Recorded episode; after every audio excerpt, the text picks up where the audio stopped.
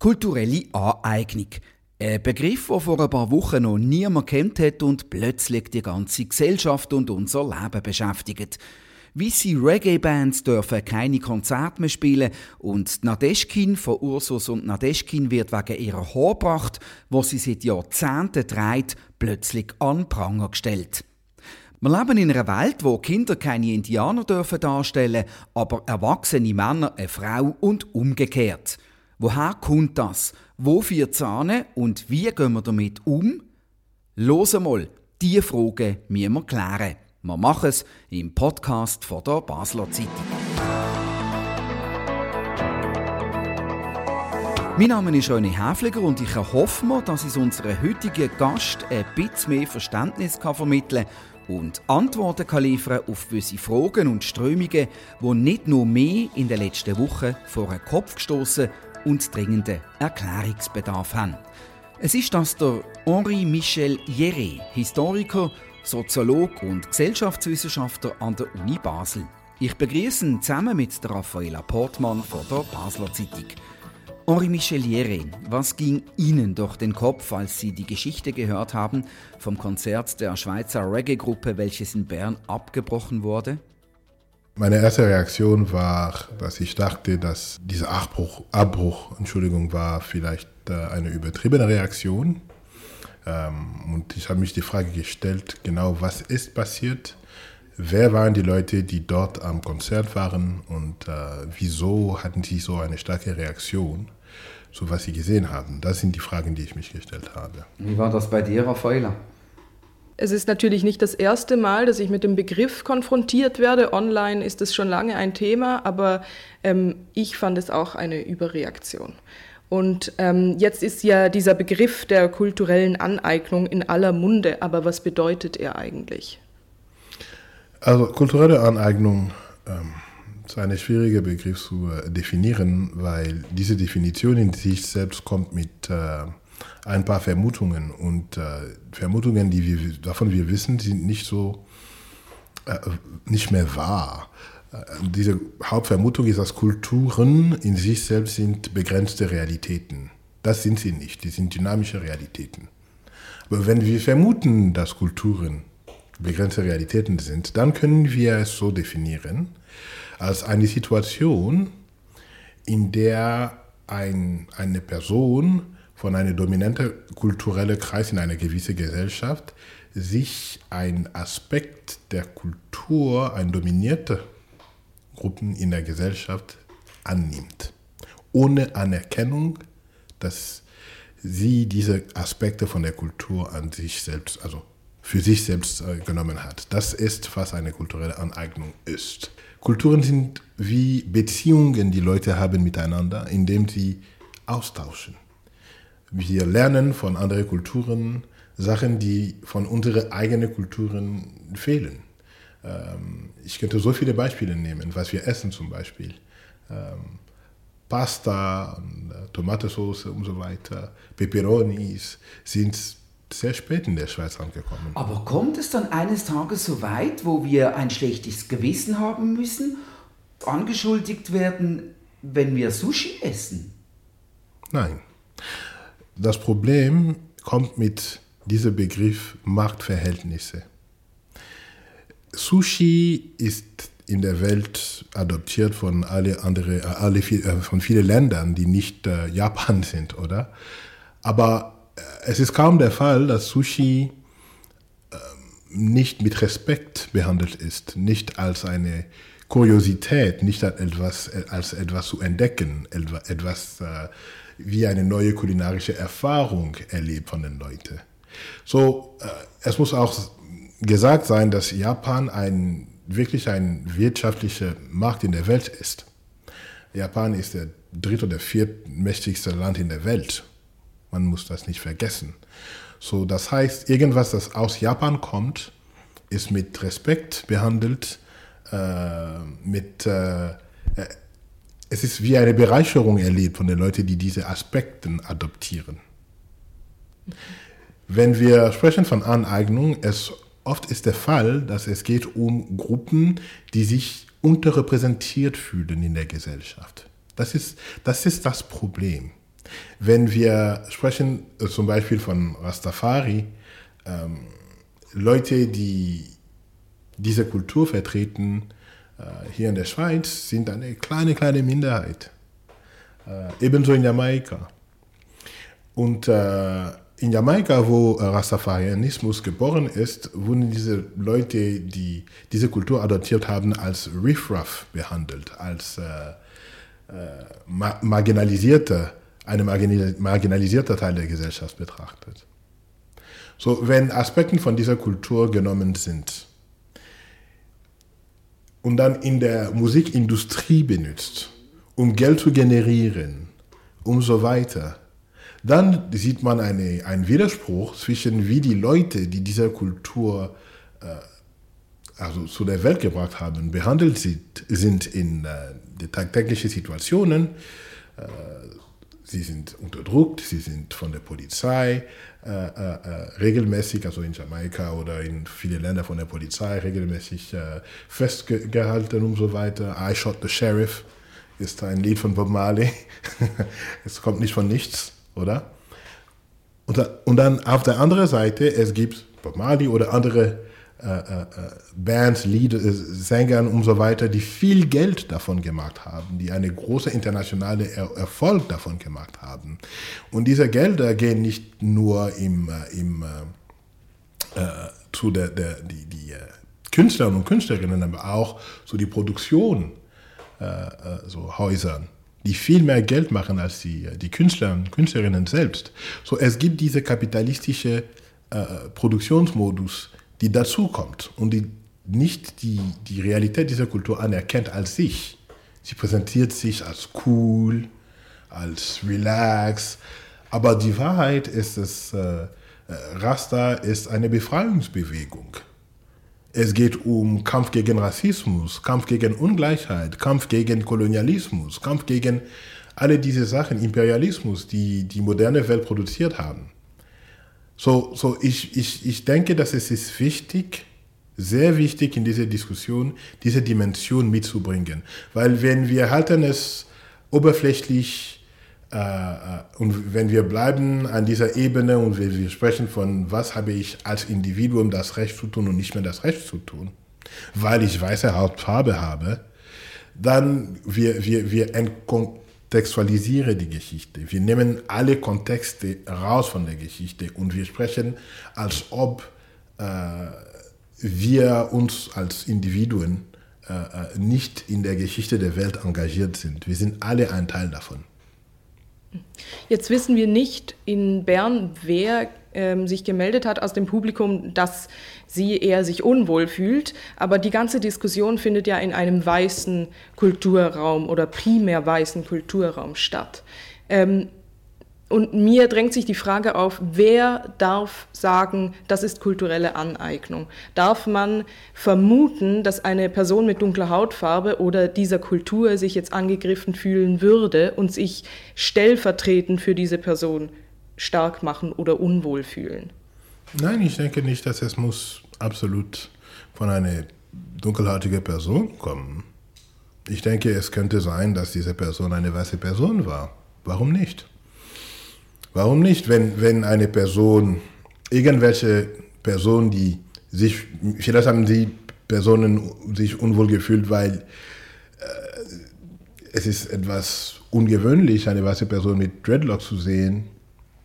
Oder sie dachten, dass die Leute auf die Bühne da nicht kritisch genug waren oder sie hatten das Gefühl, dass die äh, Lava am Sängern lustig gemacht haben über äh, die Kultur, die sie vertreten. Ich weiß nicht, was passiert ist.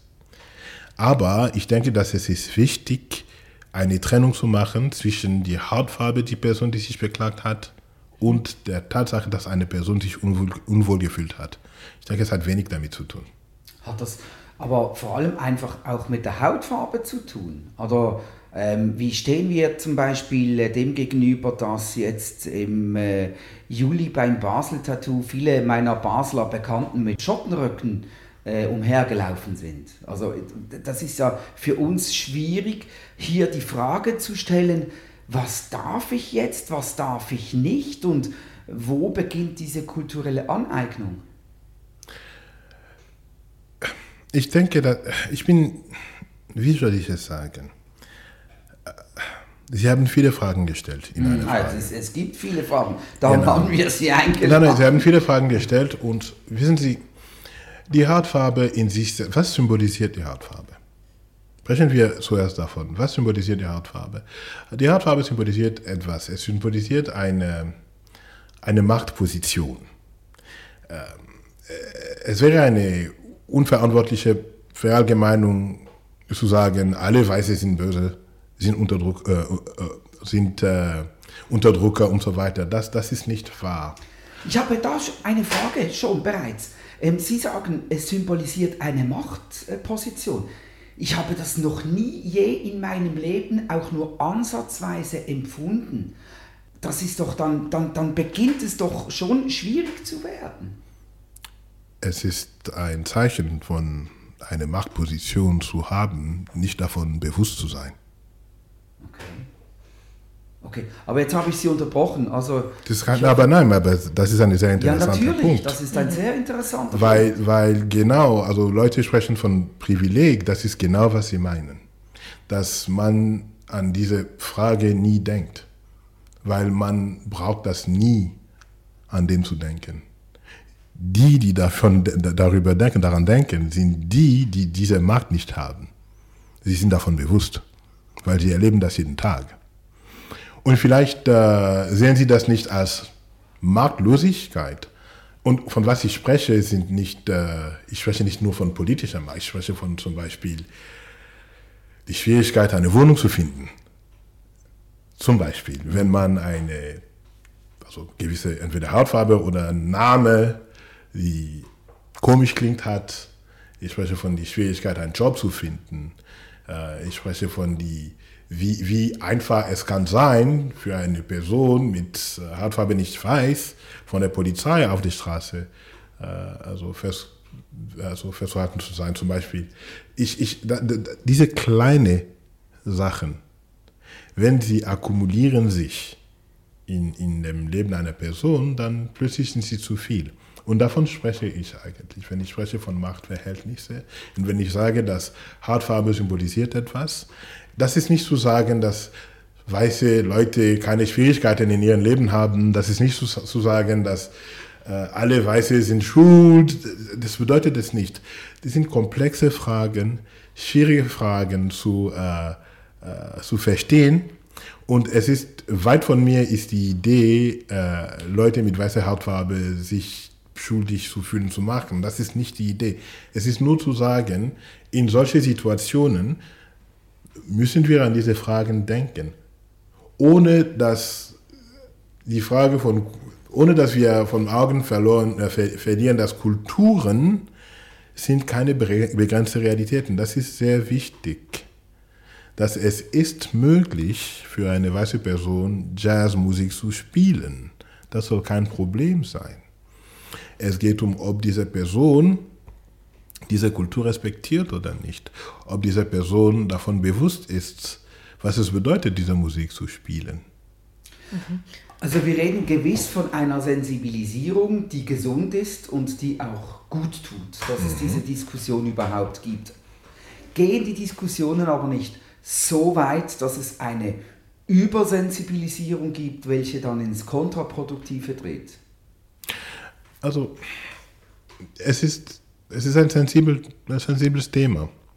Und es ist normal, dass Leute reagieren so stark, weil ich denke, vielleicht ist die, die Geschichte nicht am besten präsentiert wurde, äh, weil wir haben sehr viele äh, Sachen gehört über, was darf ich oder was darf ich nicht mehr als weiße Person. Und vielleicht ist die Frage nicht so, was darf ich oder was darf ich nicht mehr als weiße Person, aber die Frage oder die Fragen sollen über äh, unsere gemeinsame Geschichte sein. Äh, wieso sehen ein eine große Teil der, also eine Teil der Bevölkerung ein Problem, äh, dass weiße Männer Dreadlocks tragen. Wieso? Es gibt Leute, die denken, das ist problematisch. Warum sagen sie, dass es problematisch ist? haben wir eine Diskussion mit diesen Leuten gehabt. Anstatt haben wir gesagt, nein, das ist die Diktatur der Linke oder das ist äh, Ideen von den USA, die in der Schweiz gekommen sind, die nichts mit uns zu tun haben, die importiert wurde. Aber haben wir eine Diskussion mit diesen Leuten gehabt, um zu verstehen, von wo sie kommen mit diesen Ideen zuerst. Für mich wäre das hilfreich. Ich sage nicht, dass sie Recht haben. Ich sage nicht, dass die andere Recht haben. Ich sage, haben wir darüber gesprochen überhaupt? Anstatt, also ich, meine Antwort ist nein natürlich, anstatt haben wir reagiert, als ob unsere Rechte wurden angeschlagen. Unsere Freiheit wurde angeschlagen.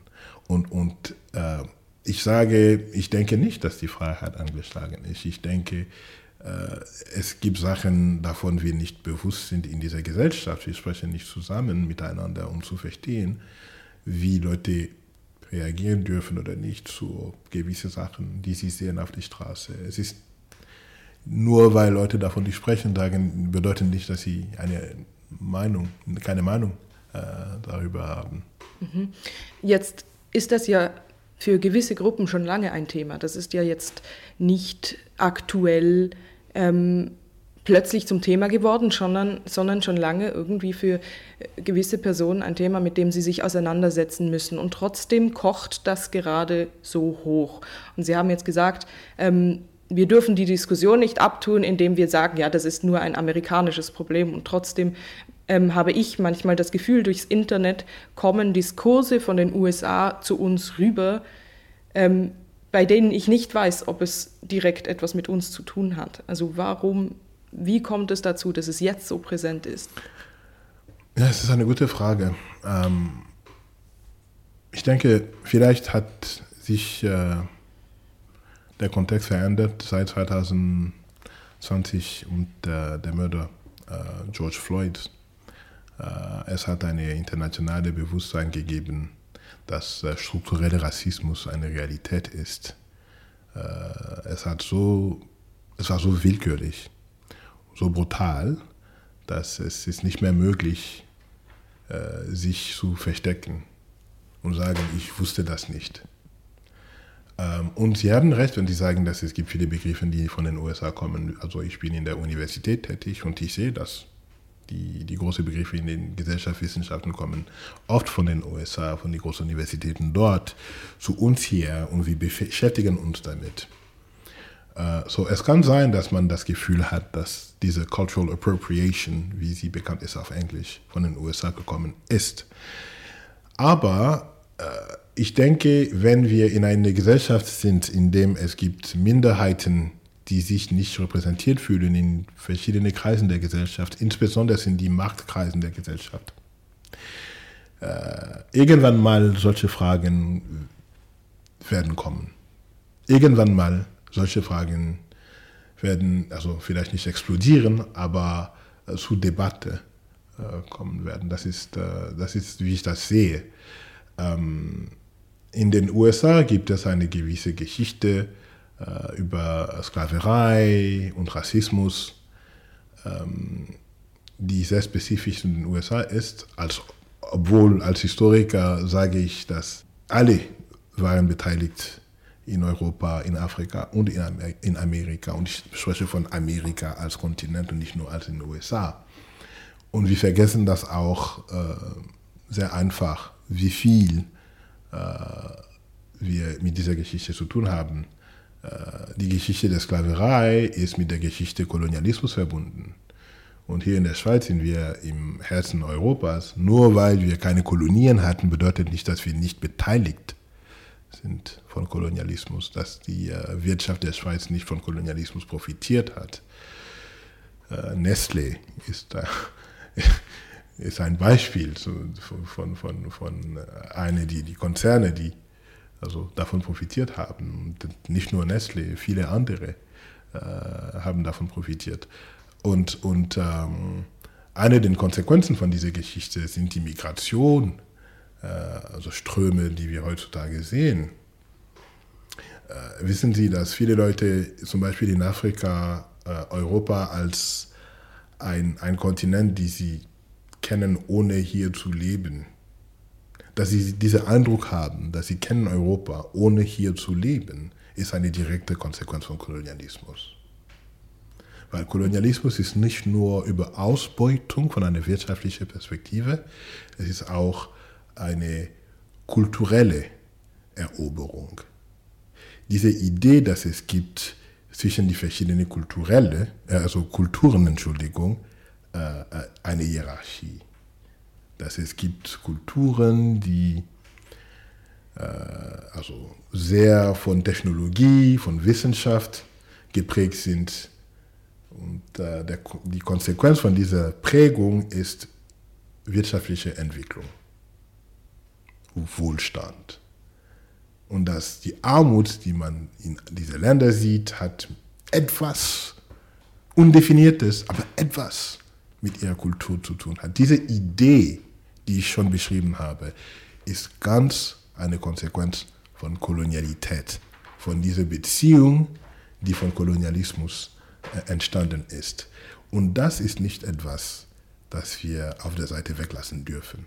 Ja, jetzt sprechen wir ja über Rassismus als, als ähm, Überthema. Und mir fällt auf, dass wir oft versuchen, an Sprache auch zu schrauben, um Gedankengut ähm, hinter uns zu lassen. Also ähm, häufig schreiben wir heute Person of Color, People of Color. Mhm. Ähm, dann hatten wir die Diskussion bei Coop und Mikro, dass wir jetzt ähm, Schokokuss, Schaumkuss sagen, mhm. weil das ein Gedankengut beinhaltet, das als rassistisch empfunden, mhm. verstanden wird. Mhm. Glauben Sie, dass die Veränderung von Begriffen dazu führt, dass wir weniger rassistisch sind?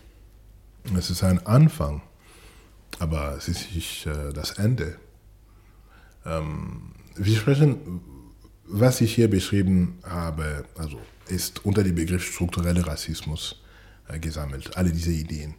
Und das heißt, äh, dass wir sprechen von, von, von etwas, die mit, die Wirk mit der Wirkung der Gesellschaft selbst zu tun hat.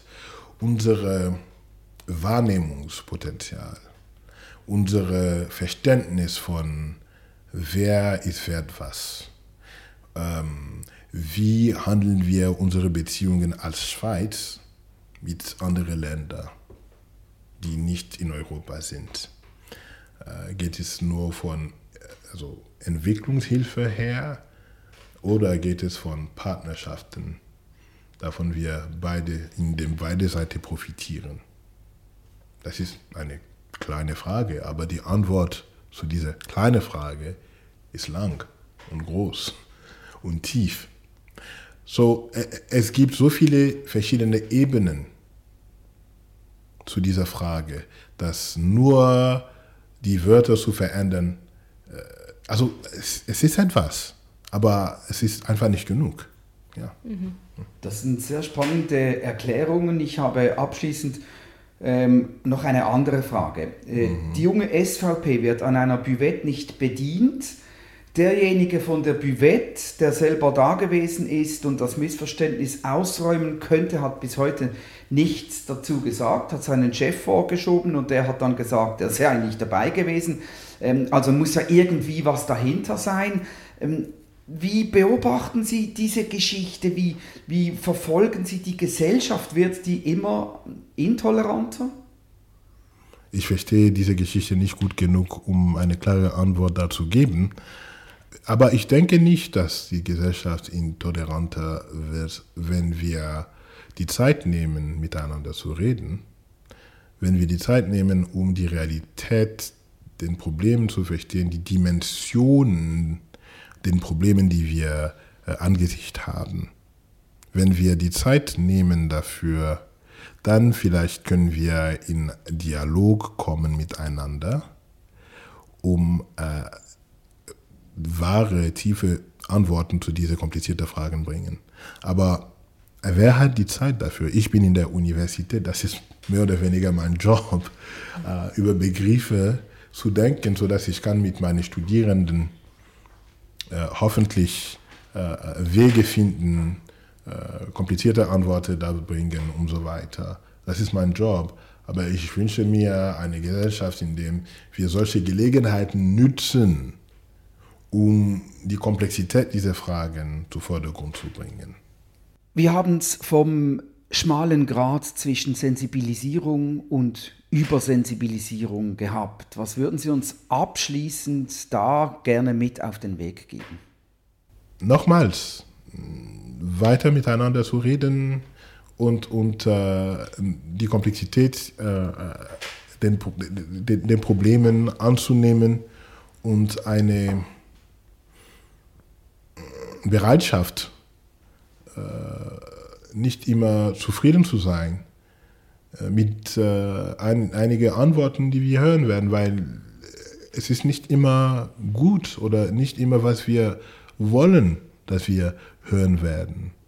Und dafür müssen wir bereit sein. Vielen Dank für diese wirklich spannenden Ausführungen. Dankeschön. Ähm, Henri Michel Jere und Raffaella Portmann von der Basler Zeitung.